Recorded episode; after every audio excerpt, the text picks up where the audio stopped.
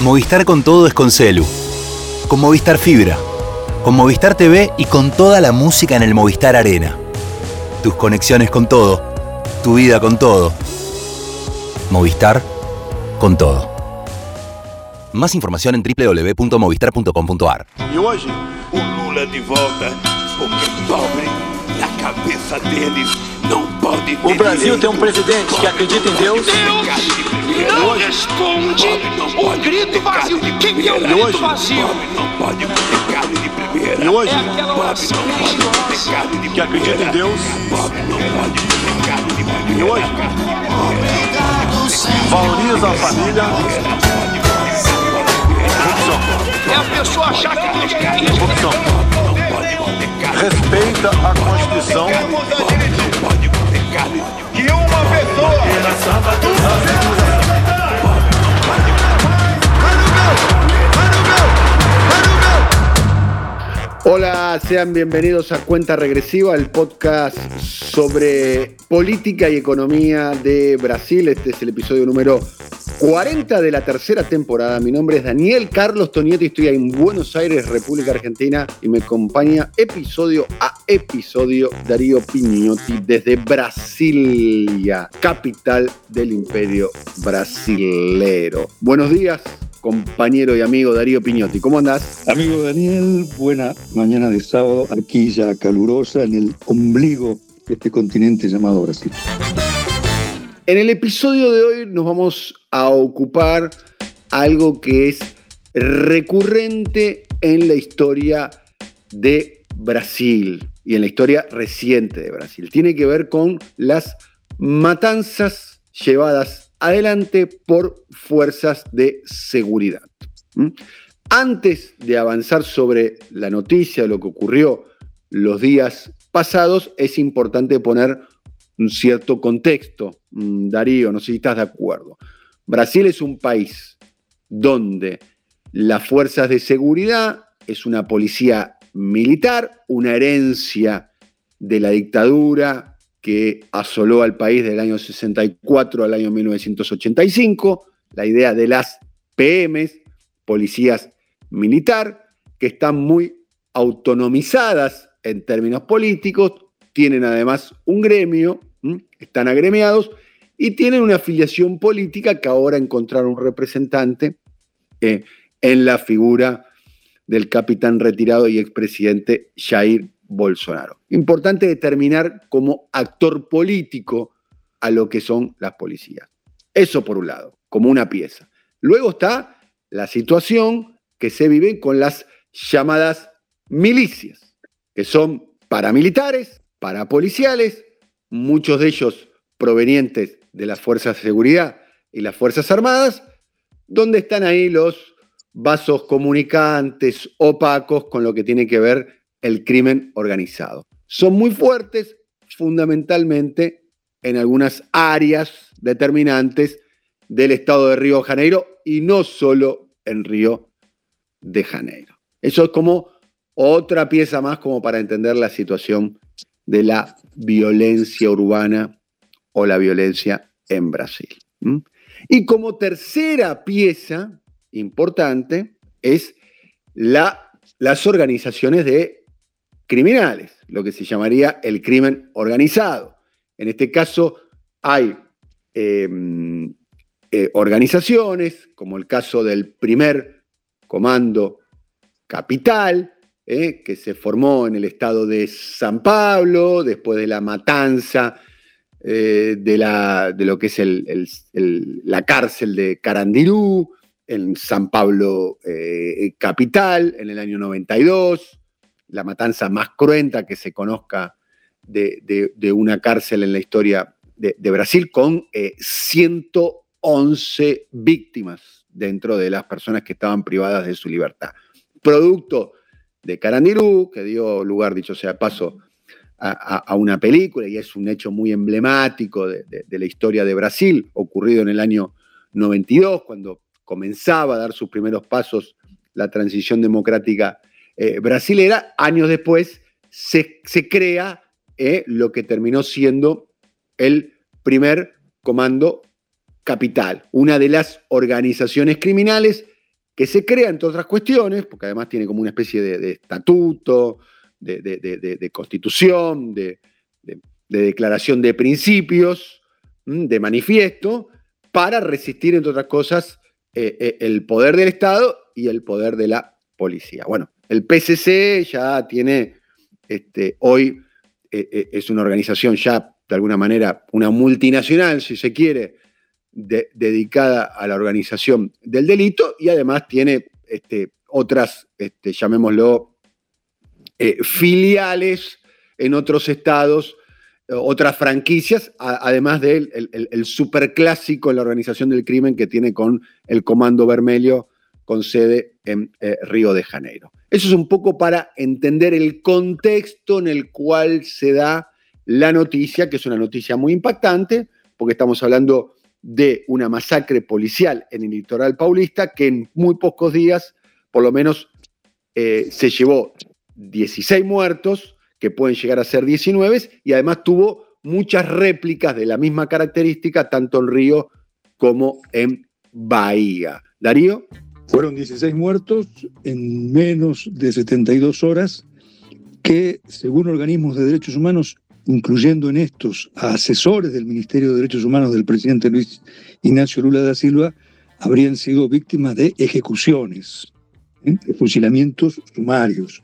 Todos, o la mayoría de ellos, ocurridos en favelas de la playa de Guarujá, un destino balneario de los más importantes del estado de San Pablo, que no es una capital turística, pero que, igual que ocurre en otras ciudades importantes, suelen estar divididas por este foso que separa a ricos y pobres. Todos eran pobres, según las informaciones del Ministerio Público de San Pablo y de organizaciones como la Orden de Abogados de Brasil, prácticamente ninguno de los muertos estaría involucrado en lo que dio origen a esta masacre, que fue el asesinato el jueves pasado, hace 10 días, de un soldado de la eh, tropa de élite de la Policía Militar del Estado de San Pablo.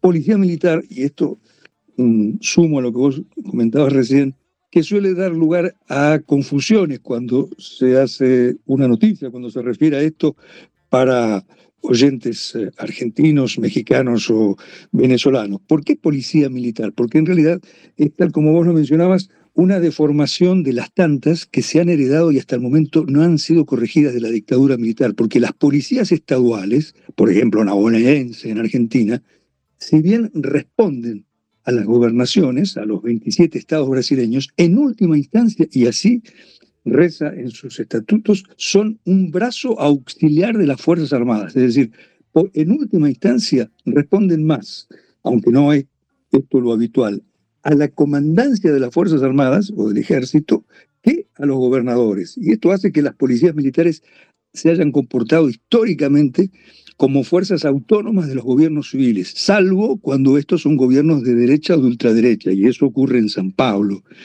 Como sabes, Daniel, el gobierno de San Pablo es un gobierno de pura nata bolsonari- bolsonarista.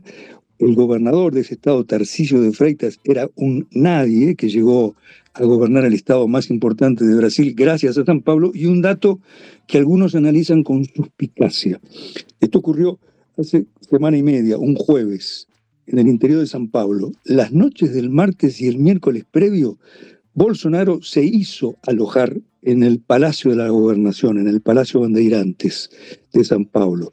Y todos saben que uno de los sustentos principales del poder político y el poder armado de Bolsonaro son las policías militares, en particular las tropas de élite de esas policías, léase las tropas de élite de San Pablo y Río de Janeiro, y léase las milicias que coadyuvan a estas tropas de élite, es decir, los grupos parapoliciales.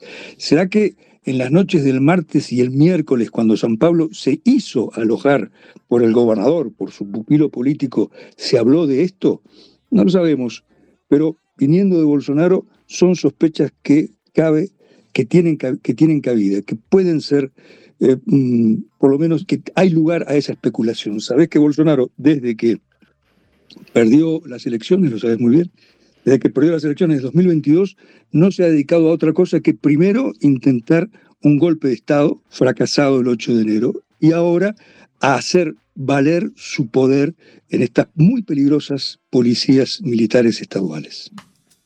Como telón de fondo, la estadística es implacable, ¿no? La cantidad de víctimas eh, producto de la eh, represión policial, de las balas de los policías, son la mayoría de ellos jóvenes, eh, negros o, pardos, ¿no? oriundos de las barriadas este, de, San Pablo, de Río y de Bahía, Darío. En efecto, son falsos enfrentamientos. Lo podemos eh, expresar con algún margen de error, pero con un alto margen de acierto. Son falsos enfrentamientos porque eso eh, es lo que denuncian las estadísticas. Por ejemplo, en este caso, 16, posiblemente 19 muertos contra uno. 16 muertos, todos o casi todos favelados, la gran mayoría negros, contra un policía militar asesinado previamente. En Río fue 10 a 0. ¿eh? Fueron 10 favelados en una favela especialmente simpática para Lula, en una región de favelas en la zona norte de Río, donde precisamente Lula cerró su campaña electoral en 2022 y desde entonces se ha vuelto uno de los focos o uno de los blancos eh, sobre los cuales la policía bolsonarista ataca con más alevosía. 10 a 1. Y esto se repite sistemáticamente. El año pasado en Río de Janeiro hubo otra matanza similar donde el saldo, y, lo decimos así en estos números eh, a riesgo de que parezcan números fríos, fue de 22 a 0. Es decir, 22 eh, lugareños, 22 vecinos de las favelas de la zona norte de Río, contra ninguno de los elementos de la policía. Por tanto, hablar de enfrentamiento, como se empecina en hacerlo el gobernador bolsonarista de San Pablo, es posiblemente falso. No se trata de enfrentamiento, se trata de masacres. Hay registros, uno escuchábamos ayer, que, del cual tomábamos conocimiento ayer, de una señora, una eh, almacenera que pidió a Radio CBN de San Pablo no hablar eh, con su nombre ni con su voz reconocida, hubo que falsificar la voz y no dar su identidad, y decía, eh, las visitas de la policía a nuestra favela hacen que sean mucho más inseguras que en la rutina. Cierto, el primer comando de la capital, el principal cártel de San Pablo, domina esa favela, pero ella lo expresaba con sinceridad y con simplicidad. Es mucho más seguro vivir bajo la opresión del PCC que con la presencia de la policía. Bien, estamos hablando de la matanza, eh, que por lo menos en San Pablo es la más importante de los últimos 15 eh, años. ¿eh? cuando hacíamos la, apertura poníamos este, el, recuerdo de, un hecho absolutamente emblemático de la historia de Brasil, que es la masacre de Carandirú. Carandirú es una de las una casa de detención ubicada en la zona de eh, Carandirú, donde en el año 1992 eh, eh, entraron las fuerzas de seguridad Sangre Foro y mataron a 111 reclusos, lo cual fue, como su nombre lo indica, una, una, masacre. también está el recuerdo de lo que ocurrió en el año 2001, donde eh, autoridades del Ejecutivo y del Poder Judicial del Estado de San Pablo, junto a policías, eh, reclutaron presos en las penitenciarias para eh, actuar como agentes infiltrados en organizaciones criminales. Y en el año 2002, 12 supuestos integrantes de lo que era la organización del primer Comando Capital, que como lo contábamos al inicio, fue una organización eh, que se creó eh, en las cárceles eh, como una reacción a, la represión policial este, fuera de las cárceles y dentro de, las cárceles. Dos integrantes del PCC fueron muertos en una de las acciones de este grupo en un peaje de una ruta en el interior de, San Pablo, eh, conocido como la, masacre de, Castellini, ¿no? donde este, a estos dos supuestos integrantes del PCC lo- los mataron. ¿eh?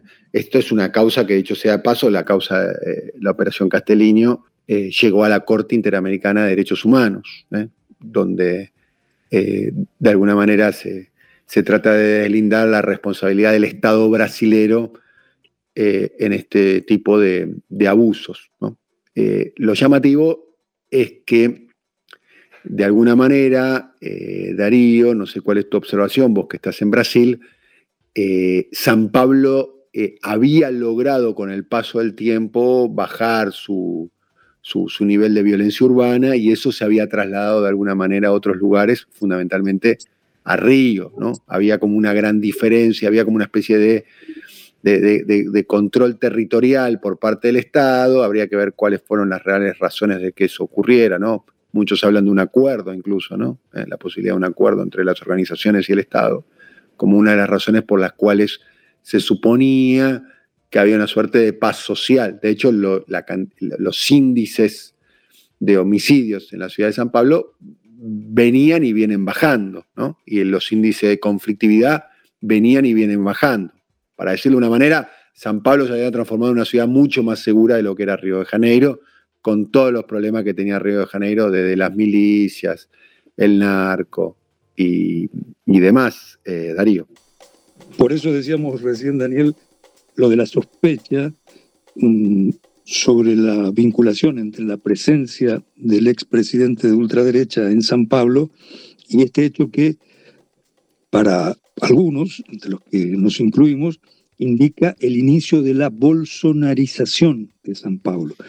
Eh, mm, Bolsonaro usa el método muchas veces de hablar y exagerar y de usar un discurso altisonante en público, pero también de las señales eh, sordas, omisas, pero claras, típicas de las organizaciones mm, terroristas. Es decir, dejar señales de su paso, huellas de su paso, que todos com- comprenden son propias, pero que él no las asume como tales. ¿eh? Bolsonaro lo ha hecho muchas veces, incluso recordemos lo que ha ocurrido más de una vez con acciones violentas contra Lula, cuando Lula lanza su campaña electoral o su pre-campaña electoral entre 2017 y 2018, antes de ser proscripto y encarcelado, Lula es alcanzado por más de 10 balazos cuando recorría un estado muy bolsonarista, el estado de Paraná. Todos sabían que si Bolsonaro no había dado la orden, por lo menos simpatizaba con esto. ¿Será que eso está ocurriendo en San Pablo? A primera sospecha es que sí, que Bolsonaro ha demostrado quién manda en San Pablo o quién tiene el control de las policías y de las organizaciones parapoliciales, las milicias.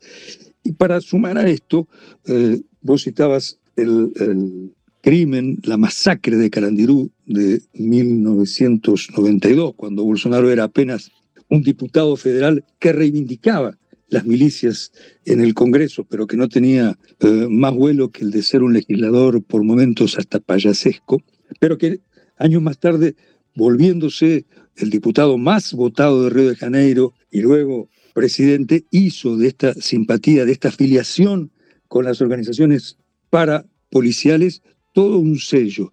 Y hace dos semanas, uno de los hombres allegados a Bolsonaro, no solamente política y militarmente, sino hasta geográficamente, un vecino de Bolsonaro, fue motivo de noticia porque el ex militar Lesa, porque el ex policía militar Lesa, porque se agravaron los indicios de que él fue el asesino de Marielle Franco, junto con otro ex policía militar, en marzo de 2018, cuando el estado de Río de Janeiro estaba ocupado por las Fuerzas Armadas.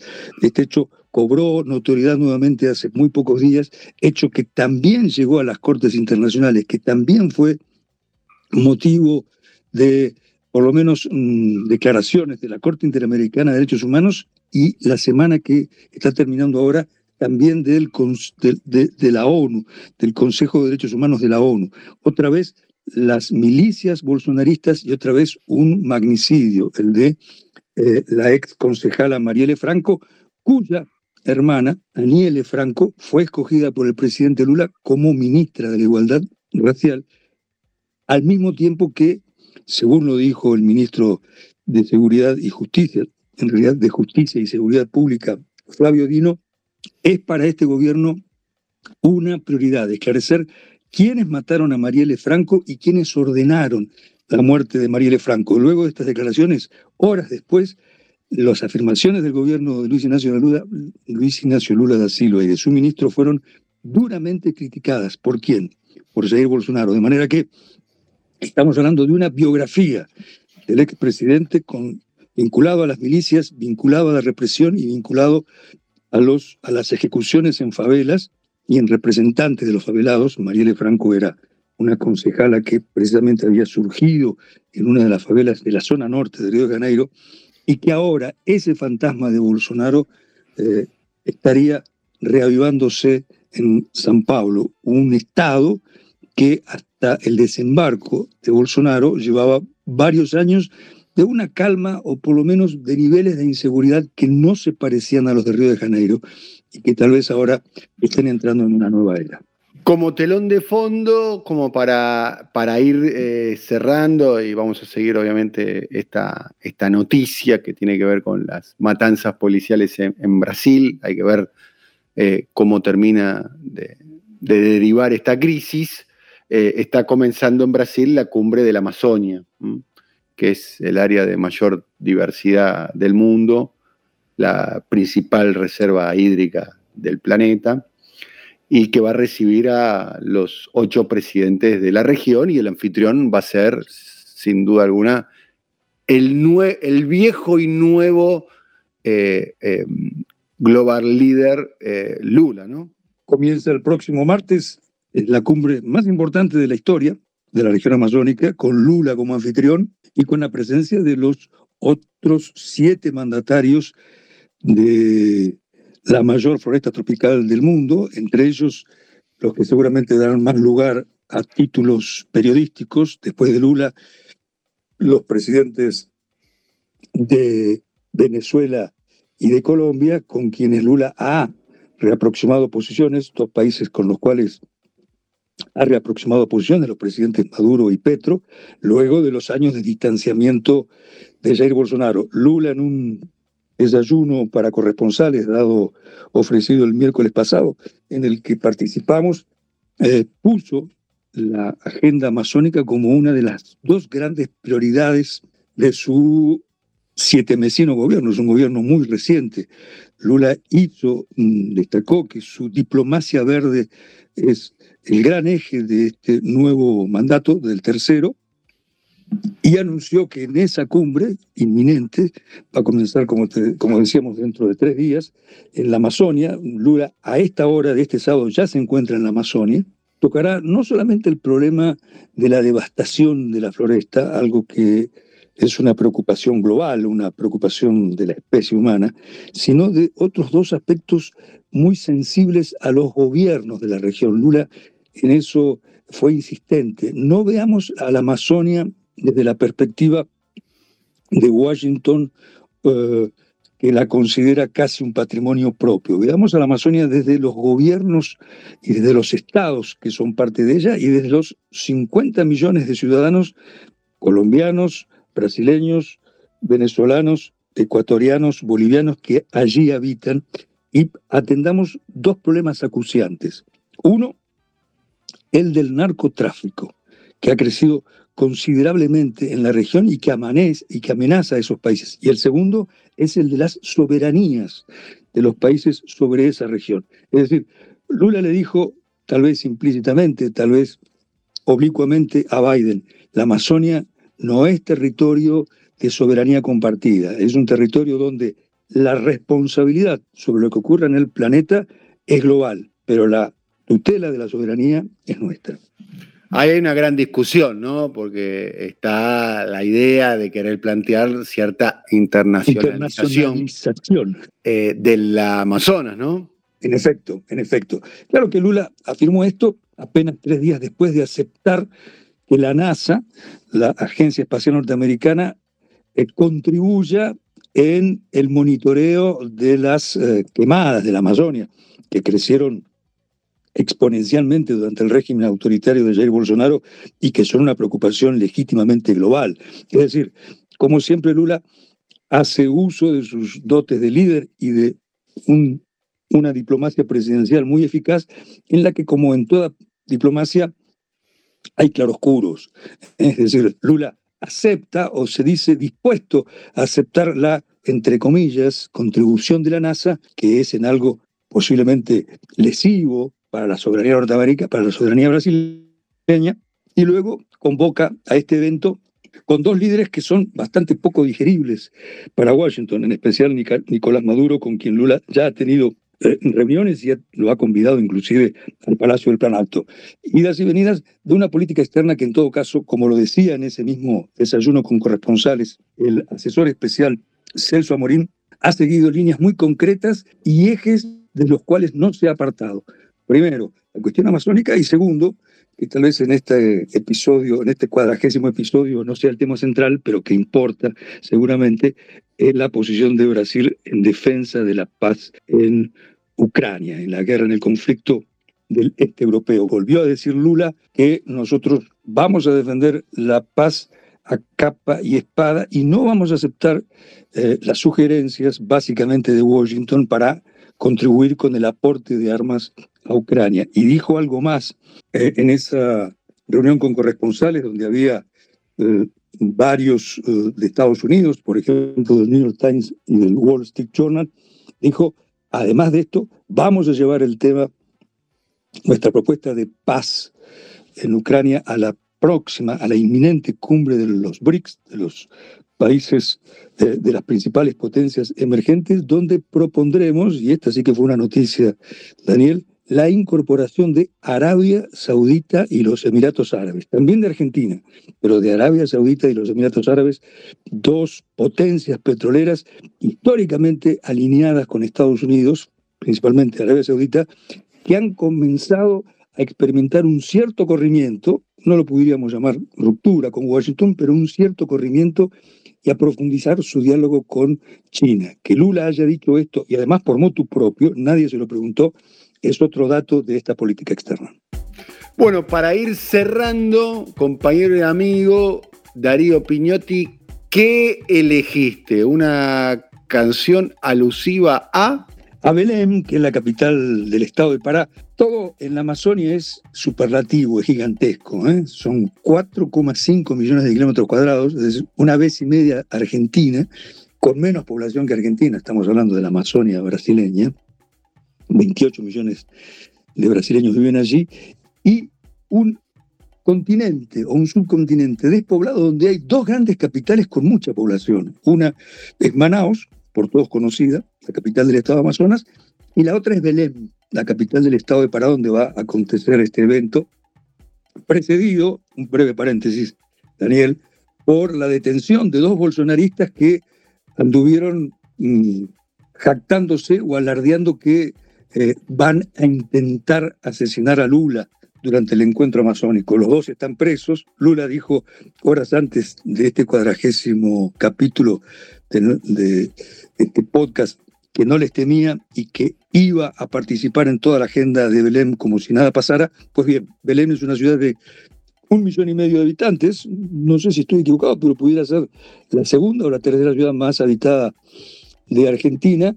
Y muy poco conocida. Por tanto, este muy breve, esta muy breve o muy humilde contribución musical de un rapero llamado Marilo Couto, lo estoy leyendo porque tiene ninguna o muy poca fama en Brasil, titulado precisamente Belém. Nos estamos despidiendo entonces ¿eh? con este descubrimiento musical aportado por Darío. Será hasta la próxima, compañero. Compañero Daniel, un abrazo a vos, otro al compañero Alfredo y nos veremos, nos oiremos. Un abrazo a Alfredo, a Simón, a Andy, a todos los que hacen cuenta regresiva. Y será hasta la próxima. Gracias por estar ahí, gracias por acompañar. Atela, chao, chao. Salve,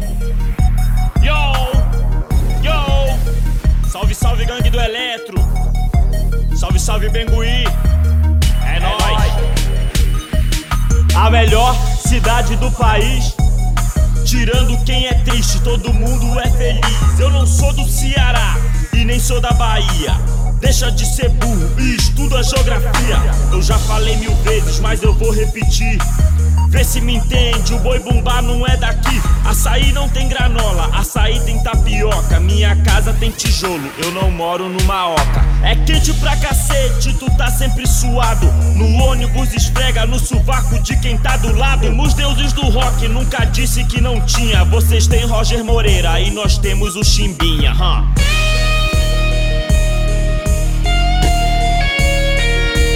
Salve Chimba! Yo! Belém, Belém, Nós temos farmácia e delivery de pizza. Belém, Belém, Minha rua tem asfalto e eu ando de carro até. Belém, Belém, Aqui tem cinema, dá pra ver X-Men. Eu falo português e uso calça jeans. Mas seu pai é índio? Não, cara, ele não é índio. Tu é porteiro. Não, não é porteiro também. Por quê? Não tem prédio em Belém? Claro que tem prédio, ele só não é porteiro, ele tem outra profissão. O que, que seu pai faz? É dentista. Nossa, tem dentista em Belém? Claro, cara, é uma cidade normal. E depilação a laser? Tem Tem? depilação, tem algumas clínicas também. E internet? Tem internet normalmente. E metrô? É, é, é, metrô não tem. não. tem shopping center e dá pra comprar várias coisas. Tem a tecnologia do shampoo, Belém tem shampoo, uh, uh, uh. jujuba e vários doces. Lá tem água quente no chuveiro. Também tem. É, é,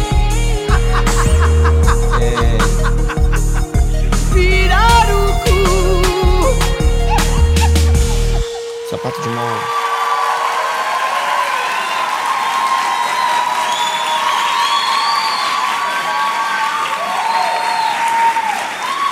Mas me tira uma dúvida.